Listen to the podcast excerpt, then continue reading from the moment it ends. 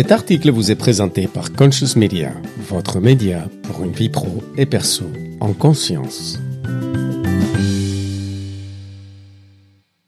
Subsidiarité en management, une question de sens.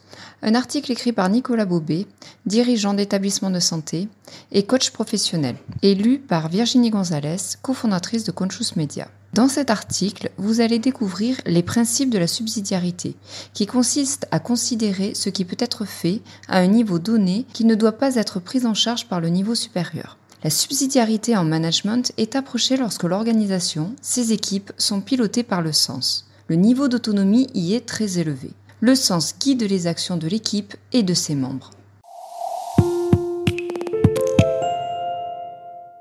Au cours de mon parcours professionnel, j'ai pu mener de grands projets restructurants dans le secteur de la santé, regroupement d'établissements, rachats, coopération entre secteur public et secteur privé. À chaque fois, les aspects humains ont été déterminants à la réussite. Car pour réussir de grands changements dans le monde complexe dans lequel évoluent nos organisations, nous devons absolument travailler autour de trois notions, l'autonomie, la responsabilité et le sens.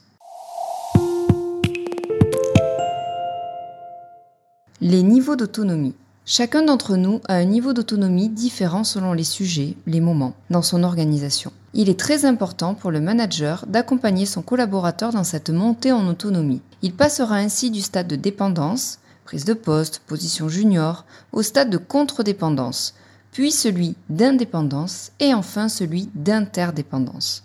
Ce stade, traditionnellement le dernier dans la littérature, est le fait de fonctionner en situation de parité, permettent d'accéder aux différents stades suivants, l'alterdépendance, puis pour finir par celui de porteur de sens.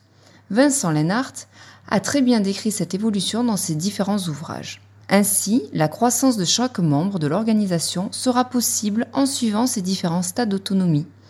Ce sujet concerne chacun d'entre nous.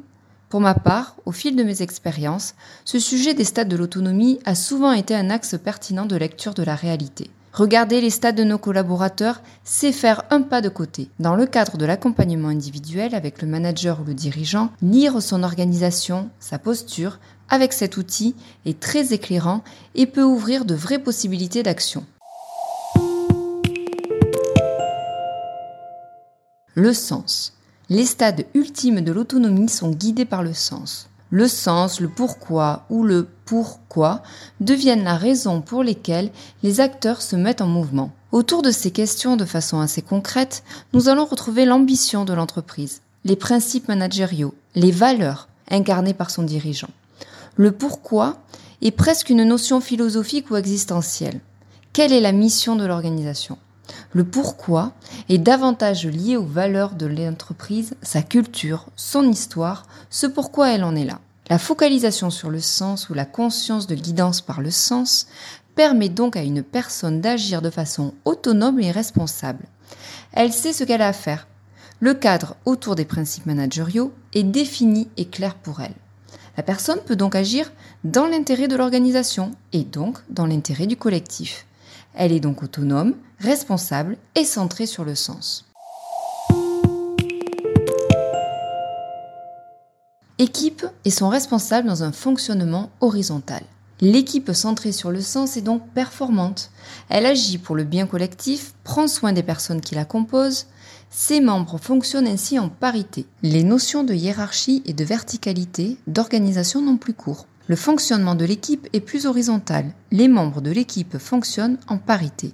Chacun contribue à son niveau, avec ses spécificités, ses compétences propres, en parité avec ses collègues. Vous êtes en tant que leader ou manager aussi membre de cette équipe performante.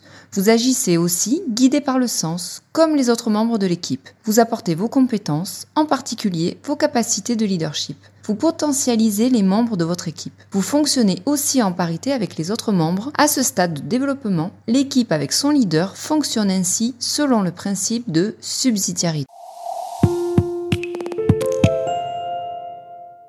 Définition de la subsidiarité. La subsidiarité est une notion juridique, malheureusement trop souvent négativement connotée quand on évoque en droit européen la supériorité du droit européen quand le droit national n'a pas prévu le sujet. C'est la notion de supériorité du collectif sur l'individuel qui est ici illustrée. Si nous revenons à notre fonctionnement en équipe performante, placé sous le signe de la parité entre ses membres, la subsidiarité est le principe selon lequel le sens est supérieur aux membres de l'équipe, y compris son leader. Ainsi, chaque membre peut incarner, en fonction des moments, des sujets et des enjeux, le rôle de leader et de porteur de sens.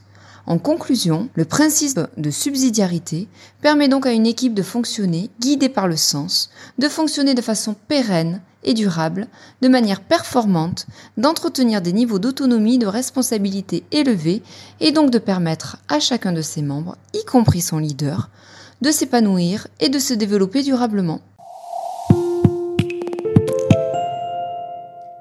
Rendez-vous sur la page de cet article directement sur notre site conscious-du6media.com si vous voulez aller plus loin et découvrir 1. des ressources complémentaires à lire, à écouter ou à télécharger, ou 2.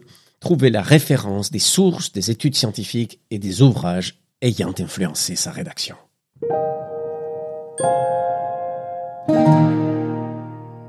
Ce contenu vous est présenté par Conscious Media. N'hésitez pas à vous abonner à notre chaîne de podcast pour une retranscription audio de tous nos articles pour une vie pro et perso en conscience.